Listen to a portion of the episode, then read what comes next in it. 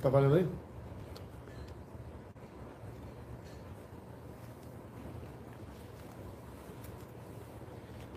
Tá valendo.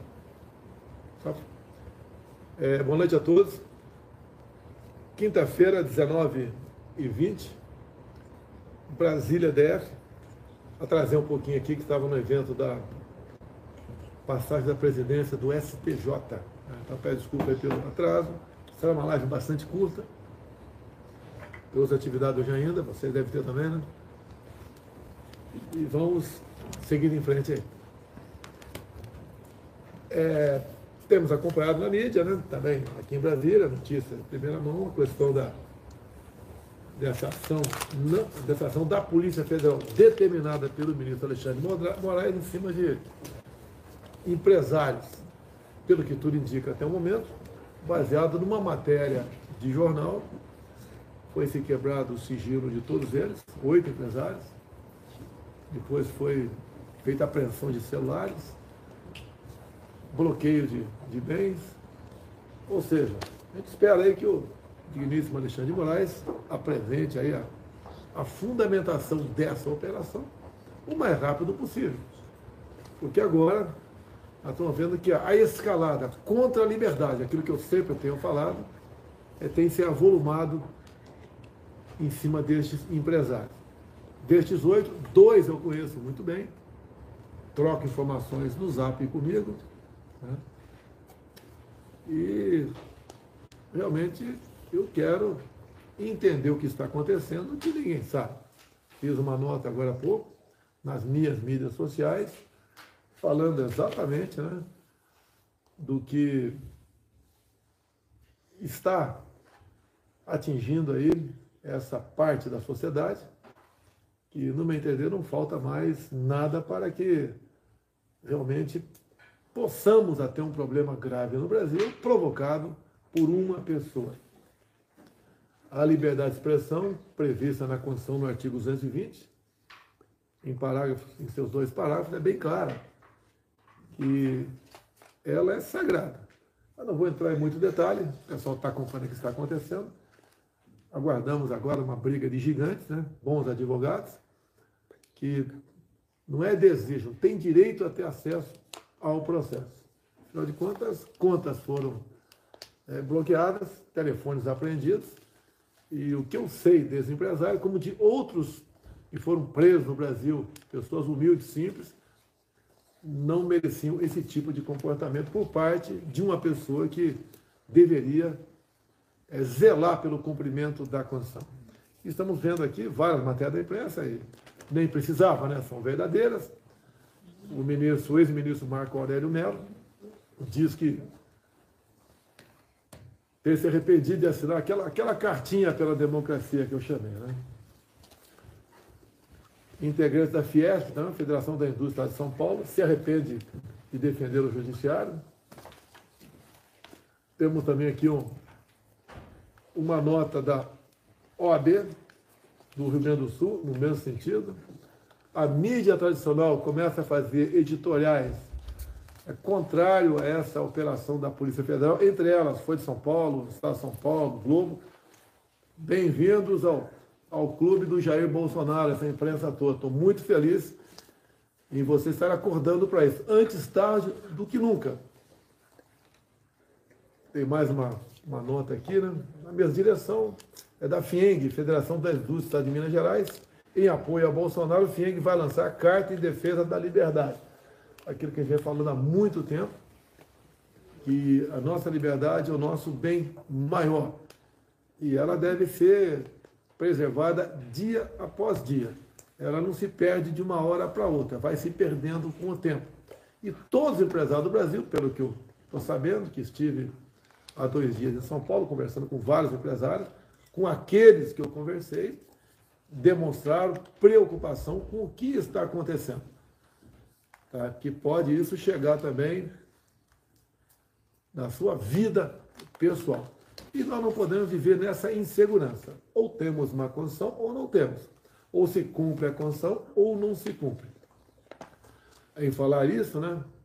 12 a 7 de setembro, dia 9 aqui em Brasília, quem puder estar presente, um grande evento cívico-militar e depois às 15 horas em Copacabana.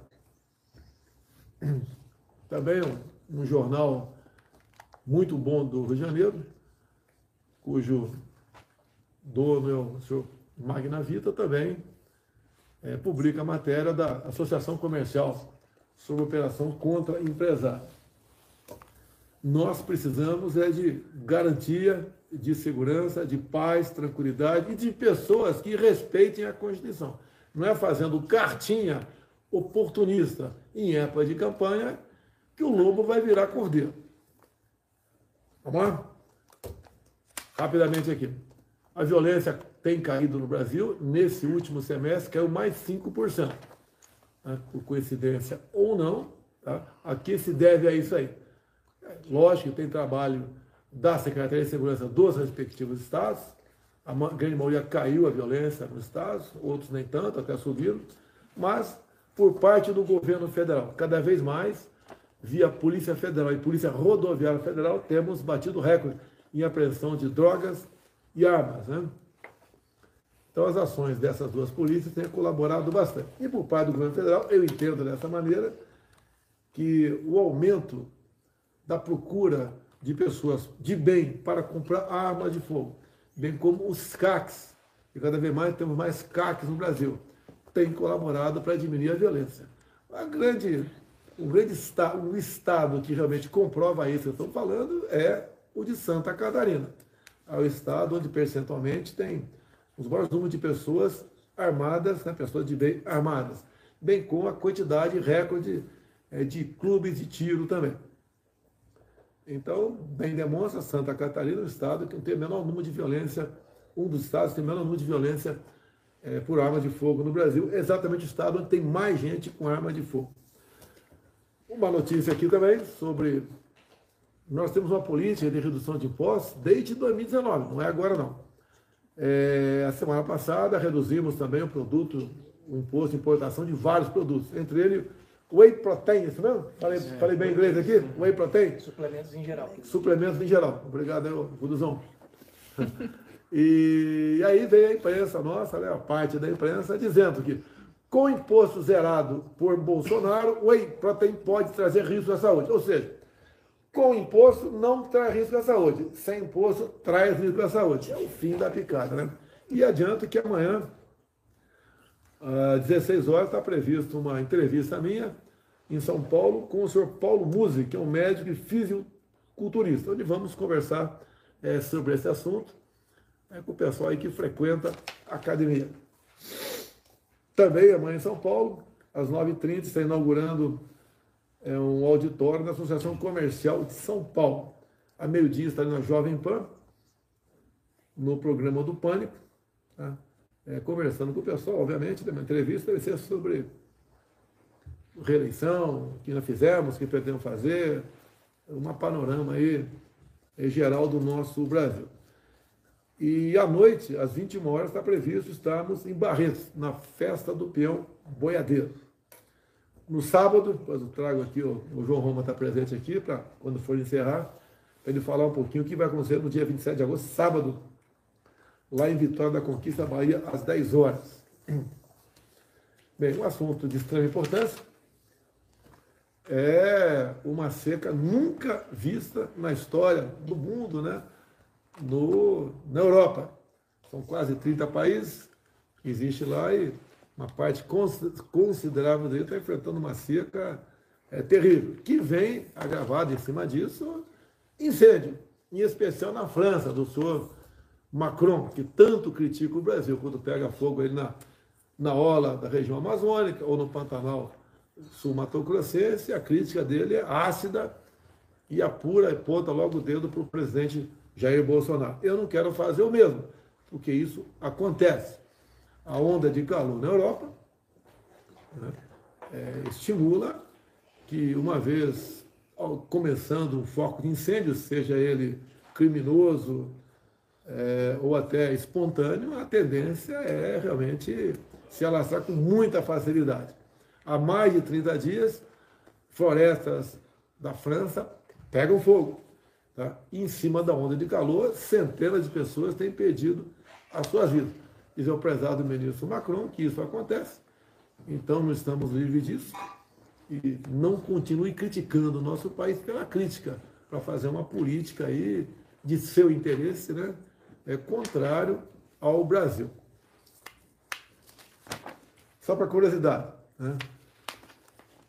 quanto de terra é, cada país usa para agricultura? Não é pecuária, não, para agricultura apenas. O Brasil está na ordem de 8%. Então, um pedaço bem pequeno do Brasil, 8%, dedicado à agricultura. A China, 17%, Estados Unidos, 18%, a Índia, 60%, Alemanha, 56%, Reino Unido, 63%, Dinamarca, 76%, os países da União Europeia, né? Quem menos usa, em torno de 45%, quem mais usa, em torno de 65%. A média mundial é de 20% a 30%.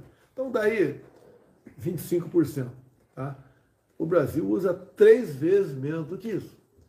E o Brasil é um gigante no agronegócio. Devemos isso, sim, ao empreendedorismo, ao espírito do homem e da mulher do campo que investe nessa área, a nossa Embrapa, que presta um trabalho muito grande de pesquisa nessa, nessa área também, e nós cada vez mais aqui é, nos tornamos aí alvos por parte do mundo todo em buscar alimentos aqui. em cima dessa onda de calor e de fogo na Europa, é, a União Europeia quer acelerar aquele acordo entre União Europeia e Mercosul. Obviamente, porque eles estão pressentindo, né?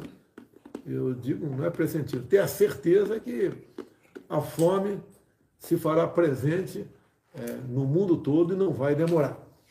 Então, estão preocupados com importar alimentos. E o Brasil aqui, cada vez mais, produz mais, é, tem interesse nessa área, mas sabe que, em primeiro lugar, é a nossa segurança alimentar aqui no Brasil. Então, tem uma matéria muito grande que eu vi esses dias aqui, é um vídeo rodando, um vídeo um pouco grande, né? A morte lenta dos rios europeus. Então, rios até há poucos meses navegáveis não são mais navegáveis também. E também estão com dificuldade de água para irrigação. Então, o que acontece na Europa é algo que ninguém podia acreditar que fosse acontecer. E é uma grande verdade. Continuando, aqui no Brasil, mais uma boa notícia. Né? Safrinha leva o Brasil a maior colheita de grãos da história. Aqui, basicamente, se fala do milho. Tá? Então, o milho nosso cada vez mais tem mais tecnologia. Nós já temos uma fazenda 5G no Piauí que vai aumentar a produtividade em até 20%. E a safrinha de, de milho, é, isso leva diretamente a diminuir a menos inflação, né, ou a não ter inflação, ou diminuir o preço de ovos, frangos e carne suína. Tá? Início de conversa. Okay? Então é o Brasil cada vez mais é, dando exemplo ao mundo, investindo numa quantidade de terra semelhante, em torno de 8% apenas do território, produzindo cada vez mais. Parabéns aí ao, ao homem do campo, à mulher do campo, parabéns ao ao produtor rural, parabéns ao agricultor familiar. Mais uma notícia aqui, está encerrando nossa live, né? Peço aí que o João Roma senta aqui rapidinho aqui. E um minuto ele vai explicar o que vamos fazer na Bahia no sábado. O chefe da ONU pede que sejam derrubadas as barreiras às exportações russas de fertilizantes. Eu estive lá em fevereiro, seis meses atrás aproximadamente, acertamos com o presidente Putin, entre outras coisas, a questão dos fertilizantes. E o Brasil tem a sua posição no tocante ao conflito. Né? E nós queremos a paz, queremos a harmonia, queremos a prosperidade. Tá? E se eu pudesse resolver esses problemas lá, eu teria resolvido há muito tempo. Ou melhor, nem teria iniciado. Mas eu sou o presidente da República do Brasil e tenho responsabilidade com 215 milhões de pessoas aqui no Brasil. Então, os fertilizantes já chegaram, tem mais dois meses aproximadamente está garantido aqui é, este insumo né, para safras futuras. E agora é que a ONU procura é, a Rússia né, para que fertilizantes, é, que a Rússia é um grande produtor de fertilizante, é, o envio a outros países é, seja restabelecido. Indo aqui a última matéria, depois, última matéria aqui, é, nós temos um programa muito forte no Ministério da Agricultura, através do INCRA, cujo presidente é o Geraldo Mello, foi um trabalho excepcional. Nós acalmamos aquelas pessoas que eram usadas pelo MST para invadir terra, levar terror ao campo, né? E nós titulamos terras pelo Brasil. As pessoas tinham a posse da terra, e nós titulamos. Ao titular a terra, a pessoa passa a ser a proprietária de fato daquele pedaço de terra. E nós demos título para 370 mil famílias do Brasil. 90% delas são mulheres. E ao você dar o título, né, é, você torna essa pessoa uma cidadã, ou um cidadão. Tá? E ele passa, então, a, a ter acesso a crédito é, bancos, ele passa a ser realmente o dono de todas as benfeitorias que, porventura, ele faça é, na sua propriedade. Ele sabe que aquilo vai ficar de verdade. Independente passa a ser um produtor. Para os seus filhos é, e netos, de verdade. Tá? Tivemos muitos problemas no, no, sul da Bahia, foi resolvido. E agora tivemos um problema aqui é, na região de Paraupebas, se não me engano, aqui. É para, Parauapebas, no estado do Pará. Foi a nossa equipe entregar lá lote de terra. Eu não posso entregar porque estou no período eleitoral. Não fui dessa vez lá e o nosso pessoal que foi, foi impedido por uns bandidos, ainda remanescentes, né? liderança do MST. São pessoas que têm um comportamento de guerrilheiros, de terroristas, e impediram a entrega de títulos dessa pessoa.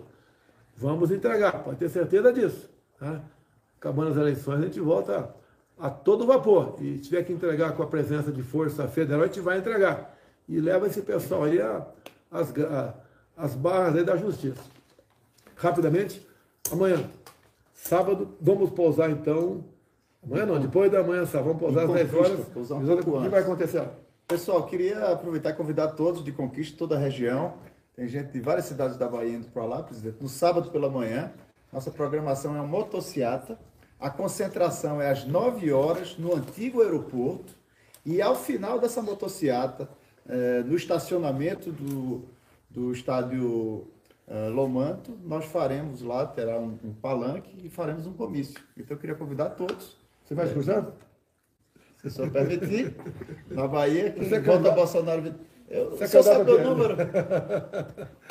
é, na Bahia está aqui o, o João Roma, deputado federal, depois foi ser nosso ministro, resolveu é, disputar as eleições para o governo da Bahia, é um jovem, está vendo que ele é jovem, né? É, tem um conhecimento enorme sobre o seu Estado e pretende, obviamente, né, como está se colocando à disposição dos baianos para disputar o governo do Estado. Vamos tirar da mão da esquerda de verdade isso aí tá, e trazer para o lado é, de uma pessoa que quer, de fato, trabalhar na Bahia como trabalha aqui para o governo federal como ministro da Cidadania. Obrigado, presidente. Já ajudamos muita gente. Na Bahia são mais de 2 milhões e meio de famílias que hoje recebem o mínimo de 600 reais do Auxílio Brasil permanente.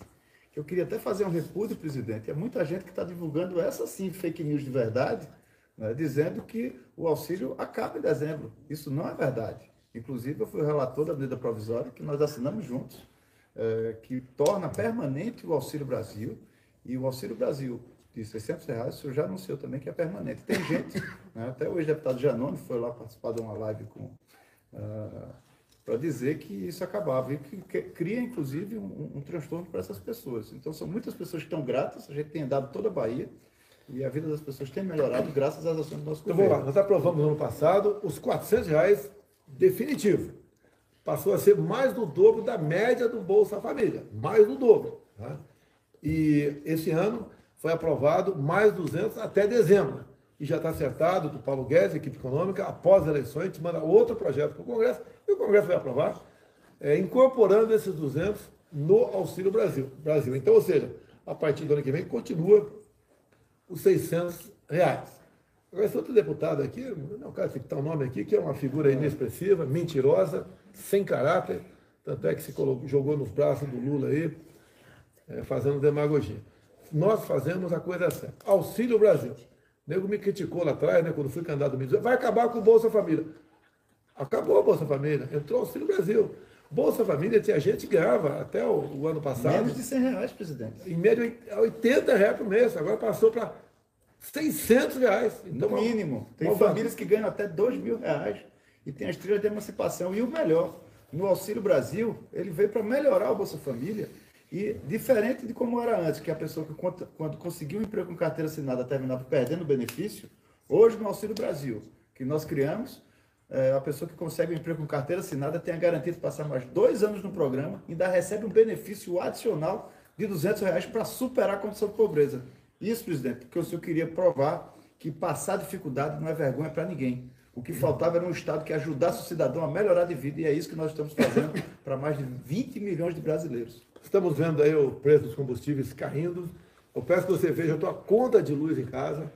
Veja lá a conta do, do mês passado, né? Está ICMS lá, em torno de 30%, passou para 17%. Então caiu a conta de luz também, é, como está caindo no Brasil todo. O etanol já está quase no Brasil todo abaixo de R$ reais.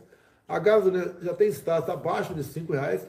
A gente espera que, que essa política da Petrobras também continue é, cada vez mais diminuindo o preço nas refinarias com responsabilidade, é, com segurança. E o Brasil está dando certo. O mês passado tivemos deflação, esse mês a previsão é ter deflação de novo. É o único país do mundo que eu tenho conhecimento, pelo menos que eu tenho conhecimento, que está tendo deflação. O governo foi elogiado pelo FMI, que mostrou que é uma recessão, o mundo inteiro em recessão e o Brasil avançando. Agora, diferente do senhor que baixou os impostos e com isso a população está vendo na ponta o combustível baixar, o governador do PT na Bahia, ele entrou com a medida judicial para evitar que baixasse os impostos, presidente. Ele disse que não ia interferir nem 15 não. centavos. Todos os nove governadores do Nordeste entraram na justiça contra o teto de 17% do semestre. E mais ainda, quando esse projeto tramitou na Câmara, quando foi para o Senado, todos os senadores do PT votaram contra a redução de impostos. Esse que vivia me criticando, que é o combustível estava alto, mas quando chega a vez dele realmente colaborar para diminuir o preço do combustível, ele vota contra. Essa é a demagogia, esse é o PT né, que nós conhecemos há muito tempo.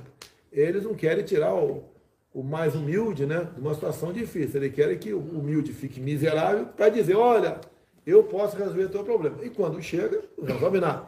Basta ver que há poucos dias eu vi um discurso do Lula falando, né?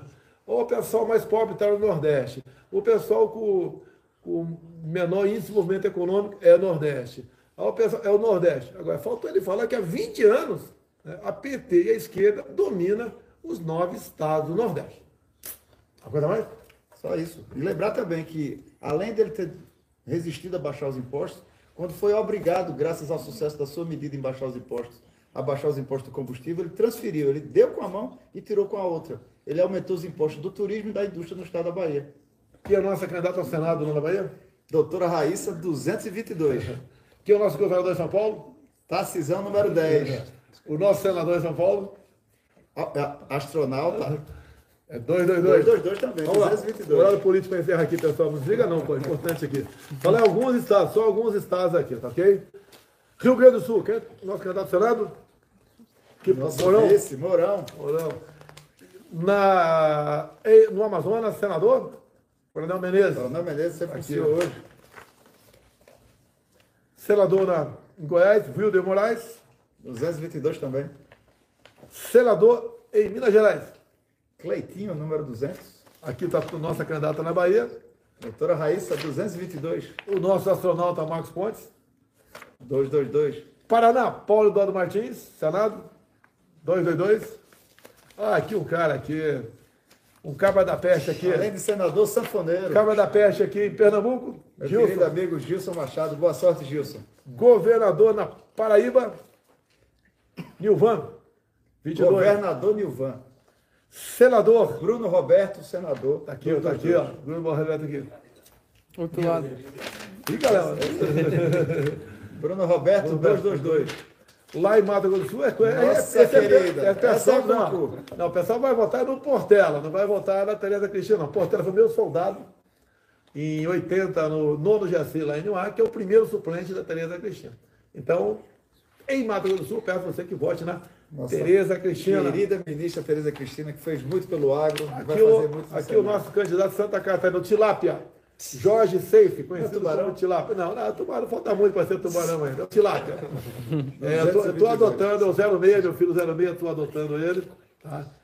Se bem que carinha meio esquisita ele com esse óculos aí, cara de intelectual. Jorge Seife, nosso candidato ao Senado por Santa, Santa Catarina. Catarina. O nosso um cabra da peste aqui, Rogério Marinho, Marinho. Rio Grande do Norte.